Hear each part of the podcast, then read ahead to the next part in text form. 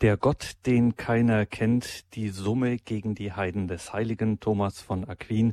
Darum geht's heute in der Credo-Sendung und dazu grüßt Sie alle herzlich Gregor Dornis. So viel kann ich schon jetzt sagen. Schneiden Sie sich an. Heute Abend geht es zur Sache. Normalerweise, wenn wir hier über Bücher sprechen, dann machen wir das entweder über literarische Klassiker oder auch Aktuelles. Heute Abend trifft beides im modernen Sinn wohl eher nicht zu, wohl aber in vielerlei anderer Hinsicht. Wir sprechen über ein Werk des, wie man das mal genannt hat, heiligsten unter den Gelehrten und Gelehrtesten unter den Heiligen, Thomas von Aquin. Und das Werk, um das es heute geht, trägt den eigentümlichen und durchaus starken Titel Summe gegen die Heiden, lateinisch Summa contra Gentiles. Was es genau damit auf sich hat, das fragen wir Johannes Roger Hanses. Der ist Theologe, er lebt und arbeitet im südniedersächsischen Duderstadt. Das macht er dort an vorderster Front, nämlich als Sozialarbeiter. Und er ist ein Thomasleser. Ein so begeisterter, dass er in seinem Blog eumloquator.wordpress.com Provinzthomismus, wie er das selber nennt, publik macht. Denn Johannes Roger Hanses meint, Thomas muss einfach unter die Leute. Und das lassen wir uns hier nicht zweimal sagen. Da helfen wir von ganzem Herzen gerne mit und freuen uns nun auf eine Stunde gepflegten Provinzthomismus mit dem Theologen und Blogger Johannes Roger Hanses. Guten Abend nach Duderstadt, Herr Hanses. Guten Abend, Herr Dornis eumloquator.wordpress.com Wer jetzt beim Hören dieser Sendung auf diese Website, auf dieses Blog geht, in was für eine Welt taucht man da ein? Nun, ich betreibe einen Blog seit einigen Jahren auf den Hinweis einer Freundin von mir, die Bücher schreibt. Und ein Blog ist ein Tagebuch kann jeder führen. Es gibt tausend Blogs. Es gibt aber auch katholische Blogs und es gibt auch wissenschaftliche Blogs. Und ähm, ich betreibe einen, der heißt Provinzthomismus. Das heißt, ich wohne auf der Provinz und betreibe Thomismus. Das heißt, ich lese den heiligen Thomas und versuche für meine jungen Freunde mit einfachen Artikeln über das zu schreiben, was ich da verstehe. Und Sie haben ein weites äh, Spektrum oder ein, einen weiten Teil Ihres Lebens und Lesens der Thomas-Lektüre gewidmet. Ja. Thomas von Aquin, Sie genau. nennen sich selber, betonen immer wieder, Sie möchten nicht als Thomas-Kenner bezeichnet werden, sondern als Thomas-Leser. Das sind Sie, das ist Ihr Selbstverständnis, dieser Thomas von Aquin. Wer war das? Der heilige Thomas von Aquin bekleidet sowohl als Person als auch mit seiner Lehre in der katholischen Kirche einen hohen Rang. Er trägt den Titel eines allgemeinen Lehrers im lateinischen Doctor Communis. 1879 gibt Papst Leo XIII. in seiner Enzyklika Eterni Patris seinem Wunsch Ausdruck, es möge den Theologen angelegen sein, die goldene Weisheit des heiligen Thomas wiederherzustellen und möglichst weit zu verbreiten. Auch Pius XI. verfasst 1923 zum Jubeljahr der Heiligsprechung des Aquinaten eine Enzyklika mit Namen Studiorem Ducem. In der steht zu lesen, es sei wünschenswert, dass alle Dozenten höherer Fächer dahin gelangten, den Lehrer von Aquin durch lange und vielfache Beschäftigung mit seinen Schriften lieb zu gewinnen. Ganz in diesem Sinne ordnet auch das neue Kirchenrecht von 1983 an, die Auszubildenden für die priesterlichen Aufgaben mögen vor allem unter Anleitung des heiligen Thomas als Lehrer die Heilsgeheimnisse tiefer durchdringen. Auch das Zweite Vatikanische Konzil empfiehlt Thomas ausdrücklich als denjenigen, unter dessen Führung die Studenten studieren sollten. Das ist schon sehr bedeutsam. Aber warum das so ist, wie man selber drauf kommen kann, dazu muss man Thomas lesen. Ich tue das seit 25 Jahren, geradezu täglich, weil ich über ihn schreibe. Das Schreiben ist dabei sozusagen meine Weise nachzudenken. Jetzt stellt sich die große und entscheidende Frage, warum machen Sie das? Also der Büchermarkt ist voll von allem anderen. Sie ja. könnten alles Mögliche lesen. Sie lesen aber den heiligen Thomas. Natürlich, klar, Sie haben Theologie studiert einmal und das ist ein bestimmtes Vorzeichen, aber trotzdem, wie gesagt, Sie führen ein, in Anführungszeichen, normales Leben. Sie sind kein Kleriker. Sie haben Ihr Leben dem heiligen Thomas in dieser Weise verschrieben. Warum? Warum Thomas von Aquin? Also ihn gekommen bin ich, weil als ich selber junger Student war, äh, Student der Theologie und ich hatte dann auch schon ein Vordiplom in Philosophie, und man liest dann dies und das, bekommt dieses und jenes beigebracht. Und dann habe ich meinen theologischen Lehrer getroffen, den äh, Pater Dominikus Trojan aus dem Stift Heiligenkreuz, dem ich so ziemlich alles verdanke. Der hat mir den schlichten Satz gesagt, wenn Sie sich etwas Gutes tun wollen, dann lesen Sie Thomas.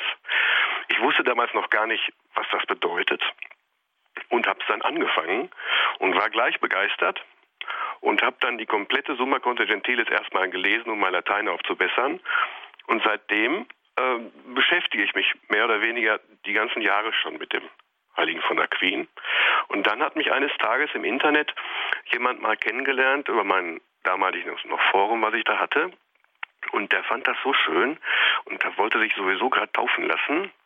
Und dann hat sein Pfarrer keine Zeit gehabt, ihm viel zu erklären. Da habe ich gesagt, ich schreibe dir ein Buch darüber. Und weil ich nur Thomas kann, habe ich das über den Heiligen Thomas gemacht. Was fand der so schön? Die Inhalte des Glaubens. Also zunächst einmal unsere Freundschaft, die entstand, aber dann auch die Schönheiten der, der Glaubenslehre, die Sakramente, die Messe, das schlichte Einmaleins des Katholischen sozusagen. Das hat ihn so berührt. Und ähm, weil er mehr erfahren wollte, dachte ich mir, es gibt doch sicher auch noch eine Menge anderer Leute, die mehr erfahren wollen, wenn es dieser eine ist. Und so habe ich angefangen, auf meinem Blog zu schreiben. Und das hört sich, wenn man das jetzt hört, Thomas von Aquin, dann denkt man an die große, hohe Gelehrsamkeit, an irgendwas Kopfertes, was kein Mensch versteht und was schon gar nicht in das Jahr 2016 passt, was in unsere heutige Zeit nicht passt. Da sagen Sie, nein, das passt sehr wohl in unsere Zeit, das ist aktuell. Oh ja, sehr wohl. Also die christliche Botschaft ist zeitlos. Und ähm, wenn man jetzt bedenkt, dass Thomas ja nichts anderes macht, als das katholisch zu erklären, und zwar das, das, die ganz normalen katholischen Fundamente, dann bleibt das auch modern. Man muss es nur mit modernen Worten sagen. Und das ist möglich. Deswegen schreibe ich jetzt für jugendliche Leute, die das jeden Tag lesen. Und wenn wir heute über dieses Buch, Herr Hanses, sprechen, die Summe gegen die Heiden, ein, wie ich schon sagte, starker Titel. Wer sind denn diese Heiden, diese Gentiles, äh, gegen die da geschrieben werden soll? Ja, der heilige Thomas war Professor und hat äh, Bücher geschrieben für seine Studenten. Und er hat äh, unter seinen vielen Büchern, die er geschrieben hat, zwei sogenannte Summen geschrieben. Das sind Summen sind dicke Bücher, in denen versucht wird zu erklären, das ganze Spektrum des katholischen Glaubens abzudecken. Und eine dieser Summen heißt Summe gegen die Heiden, Summa contra gentiles auf Latein. Und die Heiden waren damals zur mittelalterlichen Zeit im 13. Jahrhundert eher die, die alten Philosophen vor Christus, Platon, Aristoteles und diese Leute, aber dann auch die Muslime, die über Spanien nach Europa kamen. Und mit dem war man auch im Gespräch. Und für diese Leute heißt es, hat Thomas diese Summa contra Gentilis geschrieben, um die Missionare, also die, die Prediger, die zu den Heiden gingen, darüber aufzuklären, was sie eigentlich lehren sollten. Also das, die, die Werkzeugkiste des Missionaren sozusagen aufzufüllen. Und so hat Thomas die ganze Glaubenswelt des Katholischen erklärt. Das heißt also nicht, wie man im ersten Moment denken könnte, Summe gegen irgendetwas. Hier wird sozusagen erstmal Abbrucharbeit geleistet und die anderen werden erstmal niedergemacht, sondern im Gegenteil, es ist ein Buch, das über das Christentum eigentlich handelt. Ja, genau. Also den Namen Summe gegen die Heiden hat Thomas dem Buch gar nicht gegeben. Das wurde später hinzugefügt. Thomas schreibt für seine Studenten, für die Missionare, für die Leute, die die wissen wollen, was die Verkündigung des Tieferen auf die Fragen der Philosophen, auf die Fragen der Kritiker, was man da, was man eigentlich denken, sich vorstellen kann. Und das tut er. In Sachen Sakramente, Gotteslehre, Himmel, Hölle, mhm. Fegefeuer, das ganze Spektrum. Und wo genau setzt der heilige Thomas da an? Was ist sein Ausgangspunkt? Wenn man wissen will, wo Thomas ansetzt, dann muss man sich wirklich seine beiden Summen angucken. Er hat zwei Summen geschrieben, die eine gegen die Heiden, von der wir reden, und die andere ist Summa Theologie. Das heißt, äh, das letzte große Werk, was er leider wegen seines frühen Todes nicht vollenden konnte, die Summe der Theologie. Das ist das große, reife Endwerk, das letzte Werk, was immer zitiert wird eigentlich. Und da geht er immer von Gott aus. Es geht immer von Gott aus und es geht auf Gott hin. Das macht Thomas aus. Ähm, erst handelt er lange von Gott. Wie kann man ihn sich vorstellen? Wie ist die Dreifaltigkeit zu denken? Was kann man überhaupt verstehen? Wie ist das mit den Dingen, die den Verstand übersteigen? Und dann kommt eine Überleitung zur Schöpfung, wie alles von Gott ausgeht. wie Gott die Welt leitet. Und dann kommt der Mensch dran mit seinen Problemen, seinen Schwierigkeiten, seinen Schwächen, seinen Stärken. Im dritten Buch dann geht es über Jesus Christus, den Erlöser, der die Menschheit wieder heimgeholt hat und dann die Sakramente. Das sind die Werkzeuge, die der Mensch braucht, um gut und leicht zu Gott zurückzufinden. Dann kommt noch eine kurze Abhandlung über Himmel, Hölle, Fegefeuer und dann ist, ist das Werk abgeschlossen. So sieht die Summe aus. Er konnte sie leider nicht vollenden, weil er bei den Sakramenten plötzlich gestorben ist.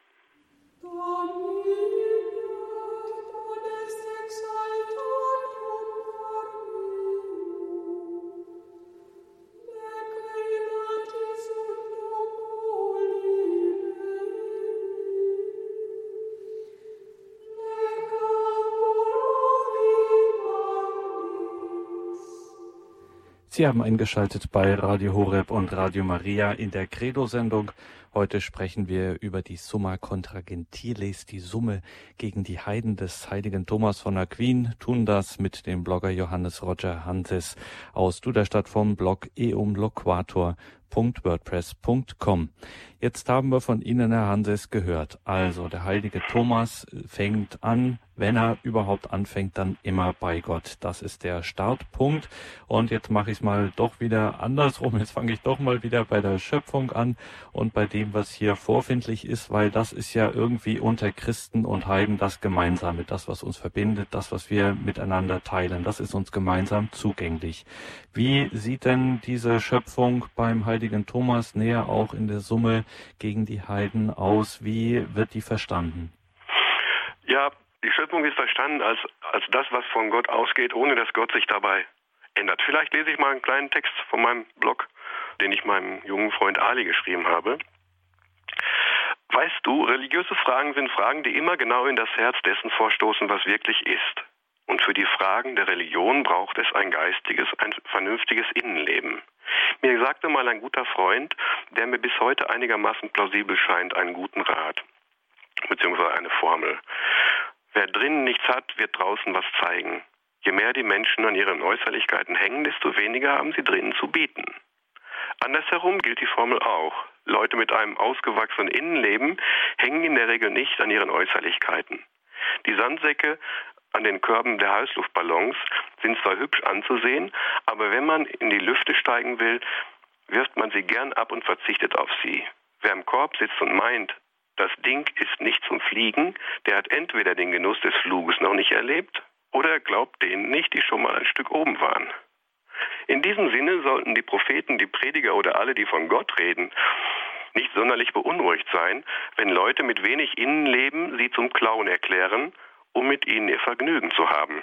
Wir sind auf der Reise in die Lehre der Religion noch bei Gott und denken nach, wie er sein müsste oder nicht sein kann. Und Thomas stellt eine nächste, zunächst fremd klingende Behauptung auf. In Gott sind alle Vollkommenheiten der Dinge und der Schöpfung enthalten. Im zweiten Teil der Antwort auf die Frage gibt er einen kurzen Hinweis, den wir eigentlich nur übersetzen und in unsere Sprache übertragen müssen. Er sagt, Gott ist der Ursprung aller Dinge weil er ihnen ihr Dasein schenkt. In eine etwas technische Sprache übertragen heißt das, die Welt ist eine Wirkung Gottes und er ist ihr Ursprung. Allgemein aber ist das so, dass alle Wirkungen immer irgendwie in ihren Ursprüngen enthalten sein müssen. Wenn ein Schreiner einen Stuhl baut, dann hat er alle Ideen seines Werkes bereits im Kopf, bevor er überhaupt anfängt. Der Künstler weiß ganz genau, was er bauen will und hat alles schon im Schädel. Man kann sagen, er hat den Stuhl in gewisser Weise in sich, bevor er gebaut wird. Der Stuhl im Kopf ist am Ende auch besser als das Resultat, das er verkaufen kann. Der Stuhl im Kopf hat die Macke nicht, die der Stuhl hat, wenn er beim Schnitzen mal zu Boden gefallen ist. Der Stuhl im Kopf hat die Flecken nicht, die beim Anmalen passiert sind. In einem ähnlichen Sinn kann man sagen, die Welt als Ergebnis dessen, was der Schöpfer sich ausgedacht hat, ist in gewissem Sinne in ihm. Das Ganze hat natürlich einen Unterschied. Der Schöpfer der Welt ist besser als der Schreiner seiner Möbel. Was immer Gott will, das entsteht auch, und zwar hundertprozentig. Und deshalb wird die Welt am Ende auch so gut und vollkommen sein, wie er sie sich schon immer vorgestellt hat. Das heißt also, Thomas denkt sich die Welt als von Gott gemacht, aber Gott bleibt Gott. Und in der Welt schafft er alles zugleich. Er gibt den Dingen das Sein. Vielleicht lese ich noch mal einen kleinen Artikel mit einer kleinen Kritik. Kennst du das? Du schwärmst für einen Menschen, seine Intelligenz oder sein Können in irgendetwas, bis ihm der Fehler unterläuft und er über eine Sache spricht, in der du dich auskennst. Plötzlich merkst du, hier redet er Unsinn. Mit einem Mal ist die komplette Bewunderung dahin. Mir ging das vor Zeiten mit einem berühmten Professor so. Ich interessierte mich für Stephen Hawking, den alle Welt sicher zu Recht für seine Intelligenz bewundert. Hawking ist Professor für Physik. Er beschäftigt sich mit dem Weltall und allem, was darin beobachtet, berechnet und geschlossen werden kann. Weil ich mich als blutiger Laie natürlich auch für solche Sachen interessiere, höre und sehe ich sie mir an, wenn ich mal keine Lust mehr auf mein eigenes Fach habe, als Pause sozusagen. Ich hörte also einen der Vorträge von Hawking und meine Enttäuschung setzte ein, als er vom sogenannten Urknall sprach. Er sagte, die Annahme des Urknalls würde den Glauben an eine Schöpfung durch Gott natürlich nicht widerlegen. Sie grenze ihren Zeitpunkt aber ziemlich ein. Weißt du, alle möglichen Leute reden vom Zeitpunkt der Schöpfung, wenn sie den Urknall meinen, an dem vermutlich die Welt entstand, wie wir sie kennen. Einem berühmten Professor aber sollte das nicht passieren, fand ich, als ich hinhörte und beendete damit meine etwas verwirrte Pause. Ich bin nun jemand, der kaum eigene Ideen hat und sich deshalb hinter den breiten Schultern meines Lehrers Thomas verstecken muss, um etwas vom Geist zu Papier zu bringen. Deshalb habe ich kein Recht, anderer Leute Intelligenz in Frage zu stellen. Hawking gehört ganz sicher weiterhin bewundert. Aber auch ein schlechter Schlosser weiß, dass normale Schrauben nach rechts zu und nach links aufgehen. Auch Albert Einstein hätte Unsinn geredet, wenn er das Gegenteil behauptet hätte. Das darf auch ein schwacher Schlosser sagen. Es ist nämlich so, Entweder es gibt keinen Zeitpunkt der Schöpfung oder er dauert so lange, wie es die Zeit gibt. Das ist doch gerade der Trick. Schöpfung heißt allen Dingen zugleich ihr Dasein schenken. Und das, solange es die Dinge gibt. Mit Schöpfung meinen wir nicht das Anstoßen einer ersten Bewegung und alles läuft seitdem quasi wie von selbst. Der Schöpfer kann kein Meister sein, der sich nur die ersten Dinge ausgedacht hat und in Schwung gebracht hat. Dann macht er sich macht er sich's gemütlich wie ein Angler, der am Fluss sitzt und seine Angel beobachtet. Schöpfung meint nicht, dass mal etwas geschehen ist, sondern dass etwas geschieht. Das jedenfalls ist in den Büchern des heiligen Thomas so. Und ich wäre echt gespannt, wo es jemand besser und anders erklären könnte. Meister Thomas hat sich zu Lebzeiten in einer Sache mit seinem Freund Bonaventura gestritten. Bonaventura war auch ein Professor, auch ein Heiliger und ein Kollege an der Universität. Es ging um die Frage, ob die Welt einen geschichtlichen Anfang haben müsse oder nicht. In der Bibel steht ja, im Anfang schuf Gott Himmel und Erde. Und beide glaubten das natürlich.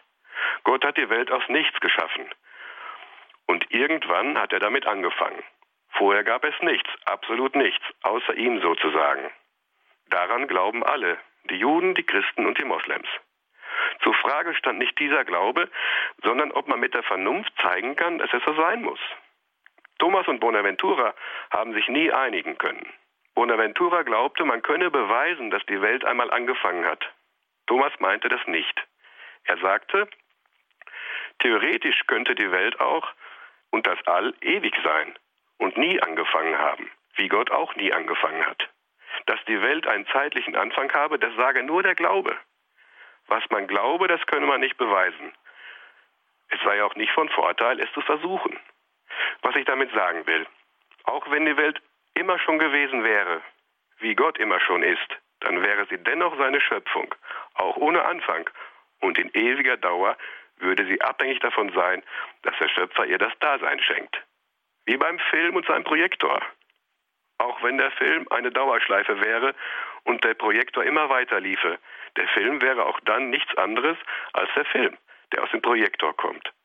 Auch ein ewig dauernder Film bräuchte die Maschine, die ihn an die Wand wirft. Also, die Schöpfung ist nicht ein einmaliger zeitlicher Vorgang, sondern ist irgendetwas Dauerhaftes. Was folgt denn jetzt daraus? Das folgt erstmal, dass Thomas mir die Dinge gut erklären kann. Und dass wir auch versuchen sollten, uns die Dinge gut zu erklären, damit wir auch, wenn mal kritische Fragen kommen, wir auch mit unseren Zeitgenossen drüber reden können. Oder dass es einfach geschriebene Bücher gibt oder Blogs, wo man sich helfen lassen kann, wenn man es nachlesen möchte. Was was Thomas hier, hier sagt, ist, ähm, wir sind die ganze Zeit während unseres Daseins immer wie an einem elektrischen Magneten im Sein gehalten. Das bedeutet, wir haben ein ganz enges Verhältnis zu Gott, der in seiner Wirkung immer in der Welt ist. Und der Urknall und das Ganze, was wir ja von der Naturwissenschaft wissen, ist nicht der Zeitpunkt, wo Gott was gemacht hat. Dann wäre Gott ein Teil der Welt. Und Thomas beschreibt das auf seine unnachahmliche Weise sehr schön. Und ich versuche das, und man sollte es versuchen, das mal unter die Leute zu bringen. Sie haben gerade gesagt, es hilft Ihnen zu verstehen. Ähm, mhm. Was verstehen Sie denn? Inwiefern verstehen Sie jetzt das damit besser? Nehmen wir mal die Frage der Dreifaltigkeit. Ich habe einen muslimischen Freund in meiner Jugendarbeit oder mehrere muslimische Freunde, die kommen sehr gerne zu mir äh, mit ihren Fragen, die sie haben, religiösen Fragen. Einer kam zu mir und sagte, wie kann Gott nur einer sein und gleichzeitig einen Sohn haben? Das müssen ja dann zwei sein. Weil wenn ein Gott einen Sohn hat, dann sind es ja zwei. Oh, habe ich mir gedacht, stellst eine gute Frage. Beim Fußballspielen kann ich dir das nicht erklären. Ich schreibe dir ein Buch. Seitdem schreibe ich eine, eine Sache über die Dreifaltigkeit bzw. über die Gotteslehre, sozusagen eine kleine Minisumme für einen Heiden, in Anführungsstrichen. Und der liest das immer, der ist 17 und mit seinen Kumpels teilweise auch. Die lesen das immer und so kann ich das anhand des Thomas erklären. Wenn der Junge jetzt zu irgendeinem Prediger geht, muss er eigentlich auch ein bisschen über die Dreifaltigkeit reden können. Und äh, Thomas kann wie kein anderer die Dinge ausdrücken. Und es ist so ein, ein bisschen eine Verantwortung der Gelehrten oder der Prediger oder auch der Theologen, da ein bisschen drüber Bescheid zu wissen. Die Summe gegen die Heiden, wie sie später genannt wurde, die Schrift des heiligen Thomas von Aquin, darüber sprechen wir hier mit Johannes Roger Hanses vom Blog eumloquator.wordpress.com. Herr Hanses, wenn man Ihnen so zuhört jetzt, dann äh, kommt einem zwangsläufig in den Hinterkopf dieses alte und von den Päpsten ja so stark gemachte Stichwort Glaube und Vernunft. Das heißt, wir haben eine Glaubenswahrheit, wie zum Beispiel Dreifaltigkeit. Ja. Und da kommt jetzt jemand, so wie eben Ihr muslimischer Freund, der sehr vernünftig ist und sagt, Momentchen mal, wenn Gott einer ist und dann beispielsweise einen Sohn hat, dann sind es zwei und nicht einer. Also das, was Sie als Glaubender sagen, mit Ihrer Glaubenswahrheit, das widerspricht der Vernunft. Nun sagen wir ja seit Thomas von Aquin, nein, das kann sich eigentlich nicht widersprechen. Helfen Sie uns. Ja, ähm, das kann man ganz gut erklären oder darlegen anhand äh, der Biografie des heiligen Thomas. Als Thomas gelebt hat im 13. Jahrhundert, da gab es gerade einen ganz frischen Streit. Äh, die Muslime hatten Schriften des alten Philosophen Aristoteles in der Tasche, hatten die übersetzt und auch auf ihre Weise erklärt. Und jetzt entdeckten die christlichen Gelehrten diesen großen Philosophen auch. Und der schlug ein wie eine Bombe. Das war ein Superstar. Und Thomas und Albert der Große, die beiden Leuchten damals im theologischen Himmel, die haben sich daran gemacht, auch den Aristoteles zu erklären. Und da bekam man etwas Angst, weil der Aristoteles war 300 Jahre vor Christus. Und da bekam man etwas Angst, man könnte sozusagen den, den goldenen Wein der Theologie mit dem fahlen Wasser der Heiden vermischen. Thomas sagte, nein, nein, wir machen das so, wir werden dieses Wasser in Wein verwandeln. Denn es gibt einen Grundsatz, an den Thomas und Albert immer geglaubt haben. Die Vernunft ist von Gott und der Glaube ist von Gott. Wenn man beides vernünftig betreibt, kann es sich nicht widersprechen. Und so haben sie Glauben und Vernunft zusammengebracht. Heute gibt es auch Bedenken gegen diese spekulative, allzu vernünftige Theologie, etwa im Islam teilweise, wo man sich verbietet, mehr zu machen als Koran lesen oder auch in manchen protestantischen Richtungen oder auch bei uns, wo man sagt, oh, du mit deinem Kopf und der Vernunft versuchst da zu weit zu gehen. Ich glaube, wenn man vernünftige Theologie betreibt mit einer vernünftigen Philosophie, dann kann man auch erst auf die Philosophen der Welt antworten. Vielleicht lese ich mal etwas von meinem Blog wieder als kleine Kostprobe. Gottes negative Seite und was Theologie heißt. Ich verrate dir was. So wie wir jetzt gerade von Gott sprechen, hat das bei Leuten vom Fach einen Namen. Es heißt negative Theologie. Dazu ist zu sagen, das Wort negativ wird im Alltag ganz anders gebraucht als in den Wissenschaften. Wenn einer auf der Straße sagt, jemand sei negativ drauf, dann hat er schlechte Laune. Erzählt uns einer, wir sollten positiv denken, dann meint er, es sei besser, die Dinge von der frohen Seite her zu betrachten und nicht immer das Ungute zu sehen. Das Wort positiv hat den Geschmack von etwas Gutem, Das Wort negativ transportiert oder beschreibt die weniger angenehme Seite der Gefühle. Unser Sprechen im Alltag beschreibt unsere Gefühlswelt und die hat in den Wissenschaften nichts zu suchen. Übrigens, die Sprache der Naturwissenschaft ist die Mathematik. Und an ihr sieht man vielleicht am besten, dass sie mit Gefühlen nichts am Hut hat. Eine negative Zahl ist keine Zahl mit schlechter Laune, sondern eine, vor der ein schlichtes Minus steht. Plus 2 ist nicht besser als minus 5. Dass Minus mal Minus Plus ergibt, ist keine traurige Angelegenheit. Und in der Mathematik sagt niemand Gott sei Dank kein Minus vor dem Ergebnis. Die Welt der Wissenschaft kennt keine Gefühle und Emotionen. Sie lässt sie einfach außen vor, um in Ruhe arbeiten zu können. In diesem Sinne sprechen die Fachleute der Religion vom sogenannten negativen Bestimmungen, die Gott zugeschrieben werden. Negativ meint auch hier so etwas wie ein schlichtes Minus. Gott hat keine Grenzen, Gott ist kein Körper und Gott ist aus nichts zusammengesetzt, sagt der heilige Thomas, und das sind negative Bestimmungen, weil das keine so etwas wie das Minus ist.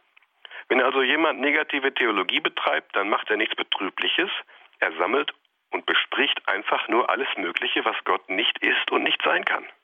Erlaube mir bei dieser Gelegenheit einen Gedanken. Es gibt gläubige Leute aller Religionen, die mögen es nicht, wenn so wissenschaftlich von Gott gesprochen wird, wie wir das hier tun. Es gibt Leute, die lassen das Gefühlvolle nicht gern beiseite. Deshalb verkneifen sie sich ein Sprechen von Gott, wie wir das hier tun. Manche sagen, es gehört sich nicht. Gott gehört angebetet und es gehört sich nicht von ihm, wie von einem Pfund Mehl oder einem Liter Milch zu sprechen. In diesem Sinne gibt es Leute, die mögen es nicht, wenn überhaupt so etwas wie Theologie betrieben wird. Du wirst das aus der muslimischen Religion deiner Väter kennen.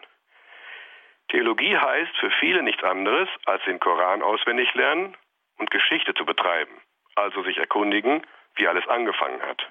In diesem Sinne gibt es auch bei Christen kirchliche Richtungen, die sagen, die Bibel lesen und Geschichte studieren reiche für die Theologie. Mit Verlaub und bei allem Respekt. Hier sollten wir Einspruch erheben.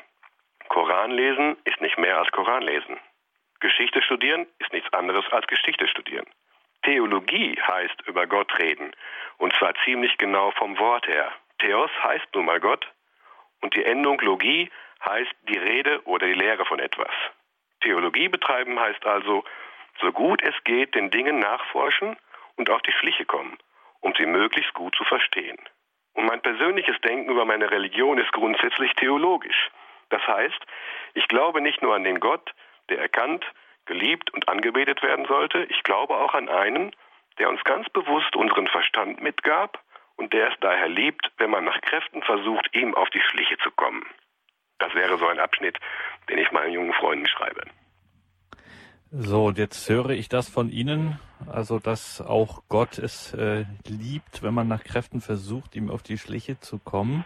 Und werde da vielleicht ein bisschen misstrauisch und sage also, lieber Herr Hanses, das ist ja gut und schön, das hört sich gut an, aber was ist denn, wenn ich da mit meinen endlichen und begrenzten und ganz und gar unvollkommenen Art und Weisen da äh, zu Gott zu marschieren, ihn zu suchen, äh, auch mal richtig schief liege? Was passiert denn dann? Also ich als Katholik habe ich einen sicheren Rat.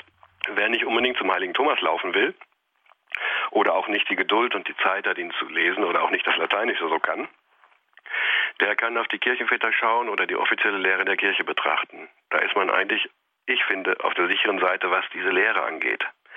Ähm, der heilige Thomas führt sie am genialsten zusammen, aber ähm, ich versuche auch mit meinem Schreiben, ich meine, was ich beschreibe, ist immer meine Meinung, aber ich versuche damit die Meinung wieder zu treffen, die meiner Kirche gehört, der ich versuche zu dienen.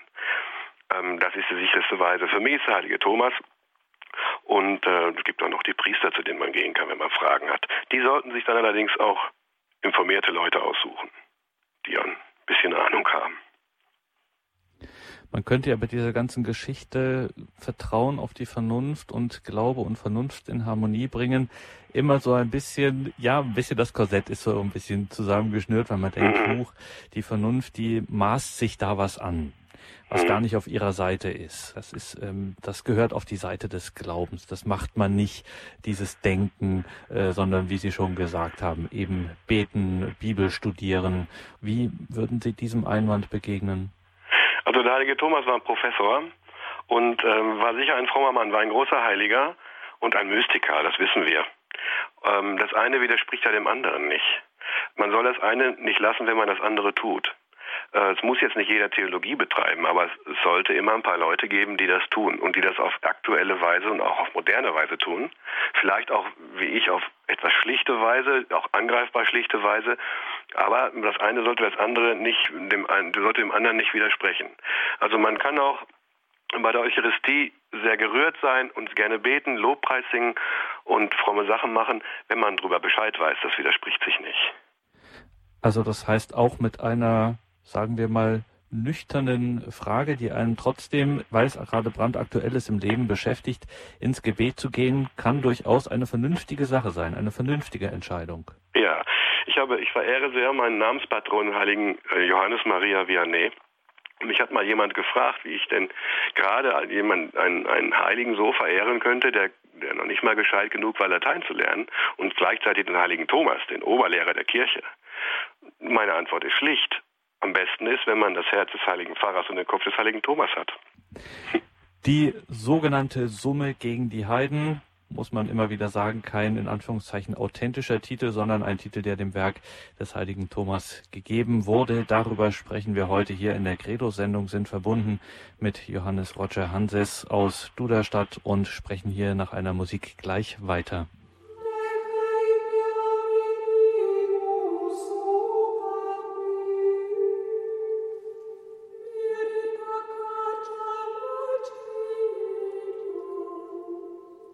Sie haben eingeschaltet in der Credo-Sendung bei Radio Horeb und Radio Maria.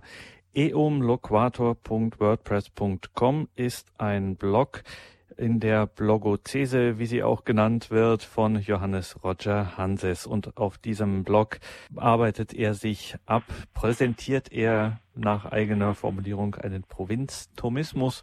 Und da insbesondere gerade die Summe gegen die Heiden und genau darüber, über dieses Werk Summe gegen die Heiden des heiligen Thomas von Aquin sprechen wir in dieser Sendung und haben von Ihnen, Herr Hanses, gerade gehört, dass Gott es angeblich liebe, wenn man nach Kräften versucht, ihm auf die Schliche zu kommen dann kann man sagen, ist es doch ganz gut, Gott auch diesen Gefallen zu tun, wenn er das so liebt und den Versuch zu unternehmen, ihm auf die Schliche zu kommen. Wie ist denn das jetzt? Wir haben von der Schöpfung gesprochen. Kann man so etwas sagen, dass die Schöpfung etwas von Gott aussagt? Ist das in diesem Denken drin? Ja, also grundsätzlich das erste, was wir von der Schöpfung wissen, ist, wenn wir, wenn wir die Theologie der, der Schöpfung mal betrachten als etwas, wo, wo das die Schöpfung als sein, aus Gott ist, dann wissen wir erst einmal, dass er sie will. Dass er ein positives Verhältnis zu ihr hat, sonst würde es sie nicht geben. Und das schon nennt der heilige Thomas den, den Urspruch der Liebe. Alleine, dass es die Tatsache gibt, dass es die Dinge gibt, bedeutet, dass Gott die Dinge liebt. Weil wenn er es nicht lieben würde, dass es die Schöpfung gibt, dann wäre sie nicht. Das heißt also, die Schöpfung ist als solches erstmal ein, eine von Gott geliebte Sache und nichts, was auf der Welt gibt, was überhaupt Sein hat, ist ganz und gar nicht liebenswert. Gott hat immer noch genug Grund, es im Sein zu erhalten. Das ist erstmal von der, das Erste, was man über die Schöpfung sagen kann. Wenn jemand sagen kann, ich liebe den Sonnenuntergang, dann hat er schon mal gern, dass es den gibt. Und äh, das die erste Aussage der Tatsache der Schöpfung ist, dass Gott sie im Sein hält und zwar in positiver Weise. Das heißt, die ganze Schöpfung ist erstmal geliebt von Gott. Und für einen Christen könnte das zum Beispiel auch von Thomas her jetzt für so etwas wie Umweltschutz oder auch ein Motiv sein, dass ich die Welt schütze, weil, weil Gott sie liebt. Thomas erklärt auch die Feindesliebe darüber, wir können die Feinde nicht lieben, wir können sie nicht, wir können sie nicht lieb haben, wenn sie uns angehen, aber wir, wir können wissen, dass Gott sie liebt, dass Gott etwas an ihnen findet. Und deswegen ist auch das, auch in ganz modernen, aktuellen Fragen, Wer, wer den Menschen absichtlich etwas Böses tut, der verletzt die Kinder Gottes. Das ist auch eine Aussage, die ich von, von der Schöpfungstheologie von Thomas jederzeit haben kann. Das heißt also auch an der Stelle könnte man sagen, wir haben vorhin so darüber gesprochen, wo fängt eigentlich das Denken des heiligen Thomas an? Und Sie haben gesagt, das fängt immer von Gott an. Also wenn man an dieser Stelle zum Beispiel auch wieder von Gott anfängt und die Feindesliebe damit begründet, ich liebe den, weil er von Gott geliebt ist, ähm, ohne ihn jetzt lieb haben zu müssen oder so etwas, dann widerspricht dieses Denken oder diesen Anfang zu nehmen bei Gott, Perspektive muss ja nicht immer Denken sein, ne? also die immer von der Perspektive Gottes aus anzufangen, widerspricht gerade nicht einer ähm, einer gesunden Weltlichkeit in Anführungszeichen, sondern es ist eben nicht die Welt verneinen, sondern die Welt bejahen. Absolut nicht, absolut nicht. Wenn Gott die Welt nicht verneint, haben wir auch keinen Grund dazu. Der, wenn manchmal der Kirche oder den Christen eine weltverneinende Haltung vorgeworfen wird, dann mag das irgendwo stimmen. Bei Thomas gibt's das nicht. Thomas war ein dicker Mann. Das heißt, er war ein Freund von Lebensmitteln. Und das drückt sich auch in seiner Theologie aus. Äh, Weltverneinung ist nicht, ist nicht Sache des heiligen Thomas und somit auch eigentlich nicht Sache der katholischen Kirche, weil die katholische Kirche doch sehr verbindlich Thomas nicht als denjenigen erklärt, der die Lehre erfunden hat, aber der, der sie am besten oder am, am, am logischen, am klarsten darlegen kann für Interessierte. Und gleichzeitig aber einen inneren Riegel gleichzeitig hat mit dieser Perspektive Gottes, den inneren Riegel hat, jetzt nicht in eine Weltbejahung hineinzufallen, die dann auch wieder falsch wäre, weil sie ja. sozusagen von Gott absieht. Ja, ähm, mhm. ganz genau. Also ähm, Thomas ist Priester und frommer Professor und äh, seiner Lehre nach ist die Sache mit Gott immer zu bedenken. Aber es ist ein, ein Gleichgewicht zu halten. Äh, wenn, wenn Thomas sagt, man soll den, den Dingen nicht zu sehr verfallen, die vergehen, dann ist das, ist das eine Sache der Klugheit. Weil man kümmert sich am besten erstmal um das, was uns am Ende erwartet. Man kümmert sich am besten erstmal um das, was, wo, wo es in die Ewigkeit reingeht. Und die Dinge der Welt, die man dazu nutzt, die sind Hilfen, keine Hindernisse. Thomas sagt einmal, das weiß man auch von Josef Pieper, der das lange gepredigt hat, es kann nicht Sinn und Zweck des christlichen Lebens sein, die Triebe zu knechten und zu besiegen, sondern man muss lernen, ihnen in rechter Weise zu folgen.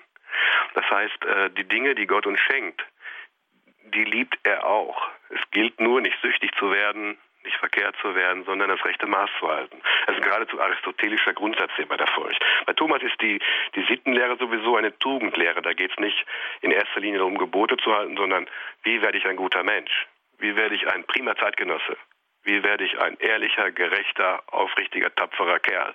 Das ist die Morallehre des heiligen Thomas eigentlich. Das ist mit, mit Weltverneinung hat das wirklich wenig zu tun. Nur nicht zu viel, nicht zu wenig.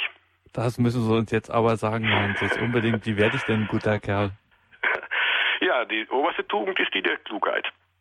Das hat Thomas auch von Aristoteles. Wenn man äh, Unterscheidungsvermögen hat und weiß, was Sache ist, wenn man praktisches Unterscheidungsvermögen hat und erkennt, was ist jetzt gut was ist jetzt nicht gut, dann geht das schon mal los.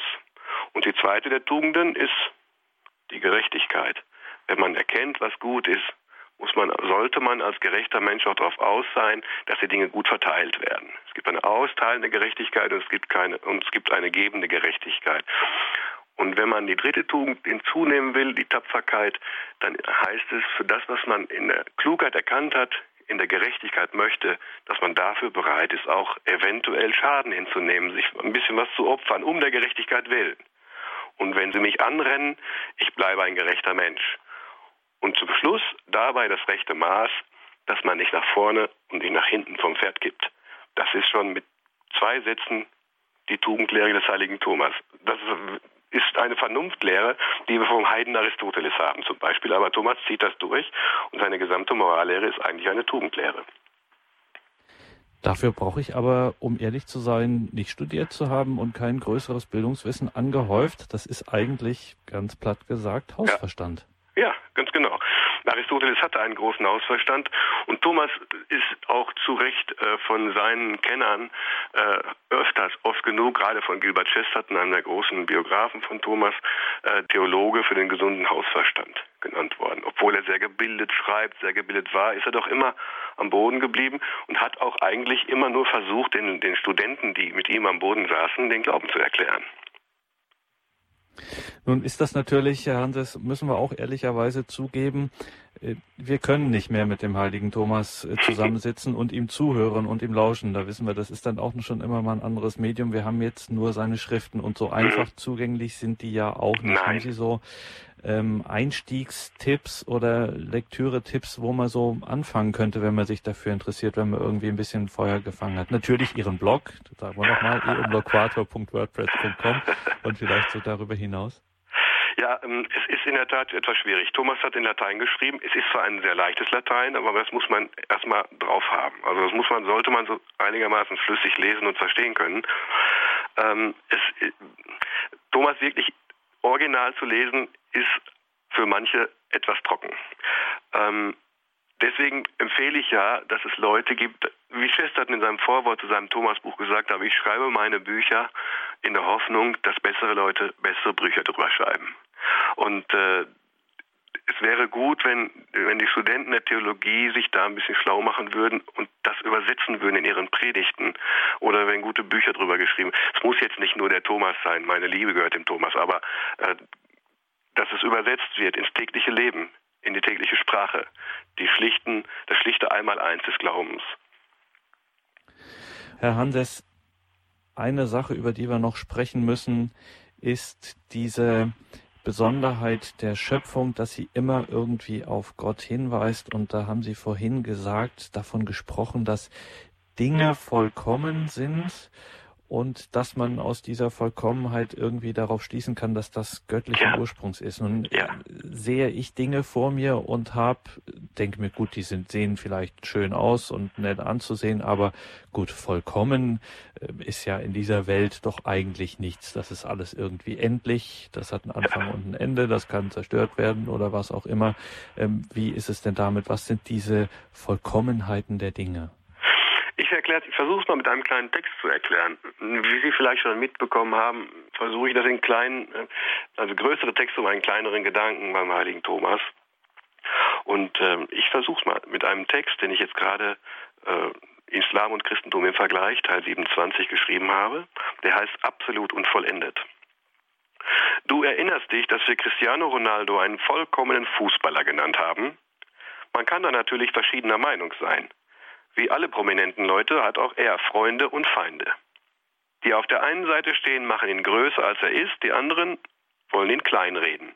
Die einen erklären ihn als vollkommen gut, andere halten ihn für vollkommen blöd. So läuft das und es muss uns nicht sonderlich aufhalten. Wir sollten uns aber für das Wort vollkommen interessieren. Sagt uns jemand, er sei vollkommen müde, dann heißt das, er sei so müde, wie er müde sein kann. Sagt er uns, eine Sache habe ihn vollkommen nervös gemacht, dann meint er so nervös, wie er nervös sein kann.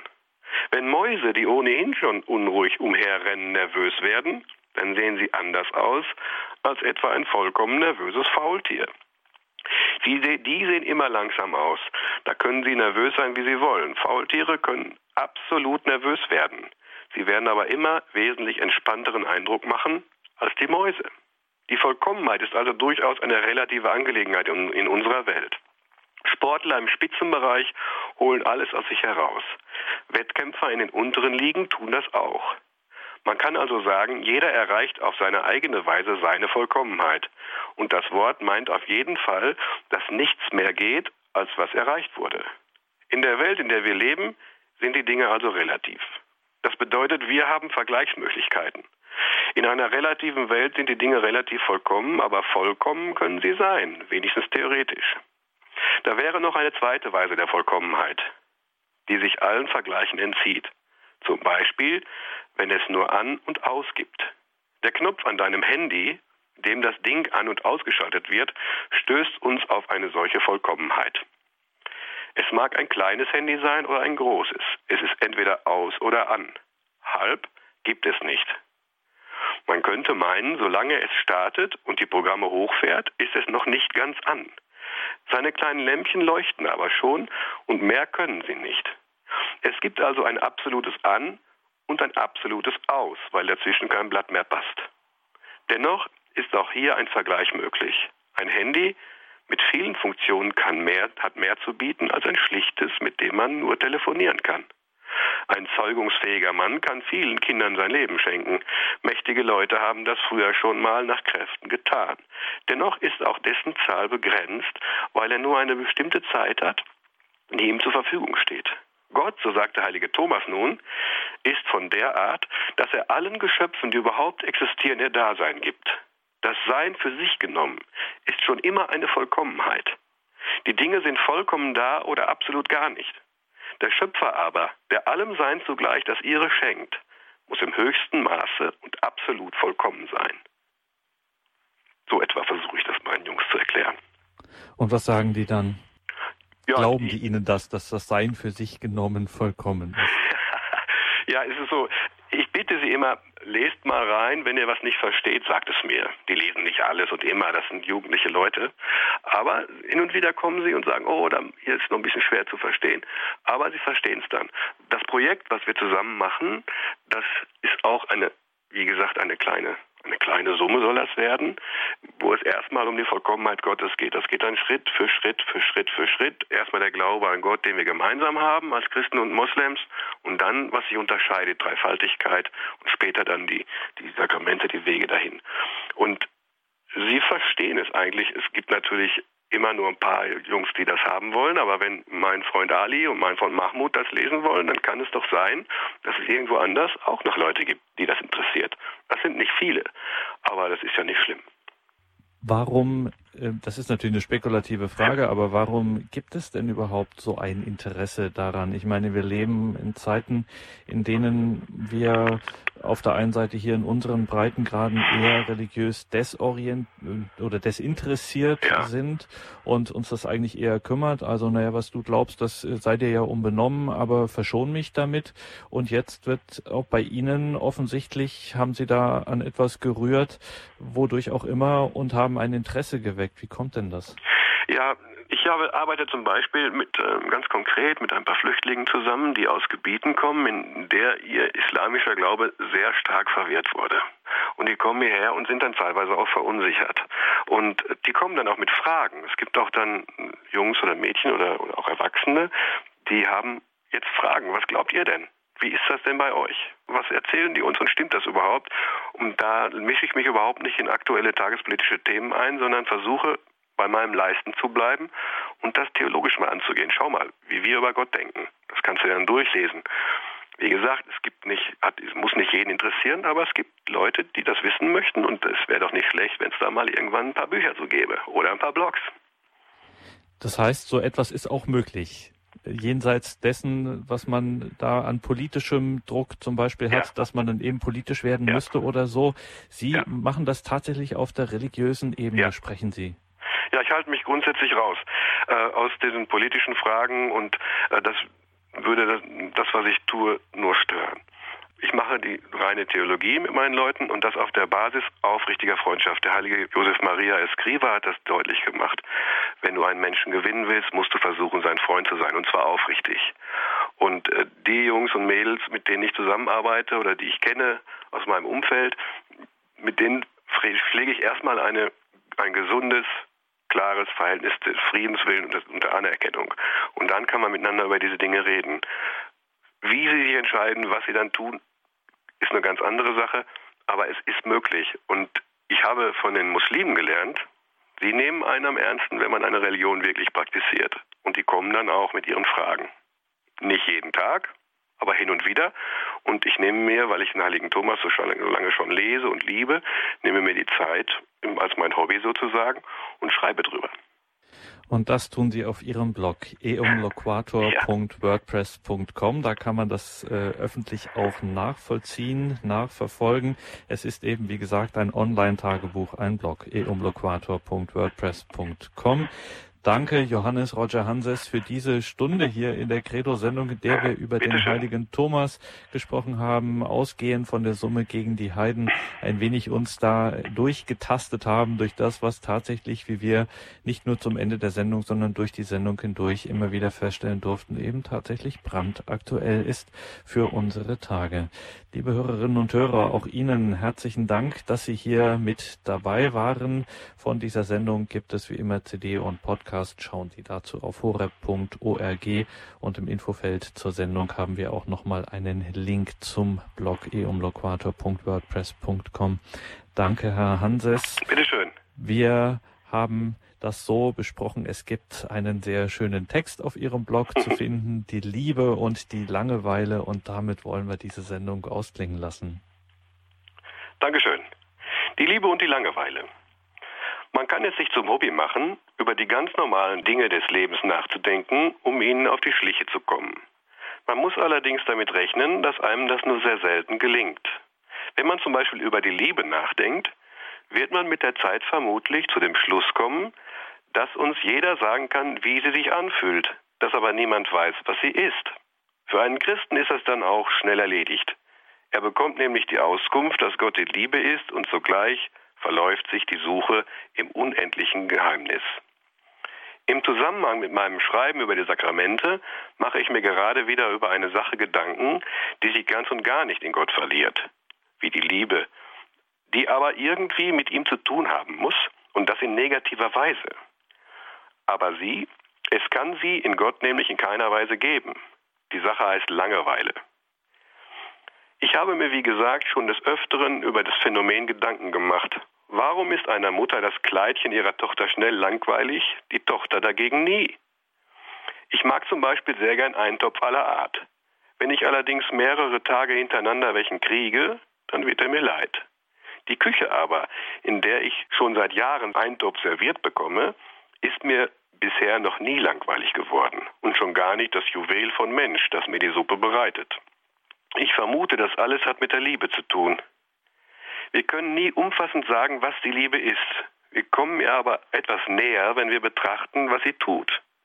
Die Liebe bringt Blumen, sie kocht Eintopf. Die Liebe umarmt und flüstert liebe Sachen. Sie genießt und freut sich am Genuss des anderen. Die Liebe tut tausend schöne Dinge, aber eins tut sie immer.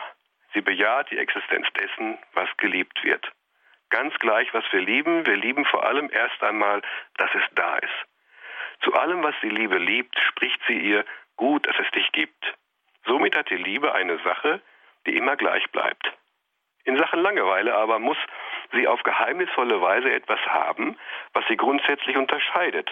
Und das hat vermutlich mit ihrer Vollkommenheit zu tun. Wenn man der Liebe zwei Augen unterstellt, dann scheint sie, das eine mit wachsender Vollkommenheit zu schließen, während sie das andere immer weiter öffnet. Je größer die Liebe, desto weniger sieht sie die Makel. Es gibt Menschen, die haben irgendein äußeres Problem, sagen wir eine Behinderung. Werden sie in ihrer Familie geliebt, dann hat dort niemand mehr Augen dafür. Der heilige Josef Maria erzählte einmal von einer Mutter, deren kleines Kind genüsslich in der Nase bohrte. Alle waren entrüstet, die Mutter aber sagte, ihr Kind werde sicher einmal ein Forscher. Die Liebe verschließt die Augen für Fehler und öffnet weit den Blick für das Liebenswerte. Und ich habe die Vermutung, dass sich so auch das Problem mit der Langeweile erledigt. Die Engel sehen seit Jahrtausenden den Regen auf die Erde niedergehen und finden ihn so herrlich wie am ersten Tag, als Gott ihn sich erdachte. Ich finde das alles aus drei Gründen einigermaßen wichtig. Erstens geht es steil auf die Ewigkeit zu und da kann keine Langeweile sein. Zweitens, sollten wir an der Liebe arbeiten, damit wir in der Religion und in der Welt das Staunen nicht verlieren. Der dritte Punkt hat mit der Liebe zu tun, die Gott zu uns hat. Im Kommentar zum Römerbrief geht es im fünften Kapitel um den Satz des Paulus, die Liebe Gottes sei ausgegossen in unsere Herzen. Thomas sagt dort, diese Liebe sei sowohl die, mit der Gott uns liebt, als auch die, mit der wir ihn lieb haben. Der Ursprung sei allerdings im Schöpfer zu finden, der uns zuerst geliebt habe. Unsere Liebe zu Gott sei ein Zeichen für die Liebe, die er zu uns hat. Der Heilige Geist ist Gott. Der persönlich kommt zu uns, um in uns zu wohnen, weil er uns lieb hat und damit anregt, dass wir ihn wieder lieben. Das sind große Gedanken, bei denen ich das Besprochene ganz gern mit dazu denke. Dass ich dem Herrn nicht langweilig werde, Dafür sorge ich vermutlich unfreiwillig schon ganz gut. Es würde mir jedoch zur Erleichterung gereichen, wenn das Auge Gottes für meine Marke sich ein wenig schlösse, wobei das andere weit offen bliebe. Ich will natürlich nicht, dass meine Sünden vergessen werden. Das wäre gegen die Ehre, und ich bitte meinen Beichtvater immer um eine angemessene Buße. Es gibt da allerdings bei aller Sicherheit immer noch diese Art Urfurcht, die nie ganz weggeht und ihre kleine Sorge nie ganz los wird, man könnte das Verhältnis zum Geliebten am Ende doch trüben. Diese leise Besorgnis zählt übrigens beim heiligen Thomas auch zu den Geschenken Gottes, worüber an anderer Stelle noch zu reden ist. Wir müssen die Dinge hier bedenken, weil Christus im Sakrament aus der gleichen Liebe heraus zu uns auf den Altar kommt, aus der heraus er den Geist in unsere Herzen ausgießt.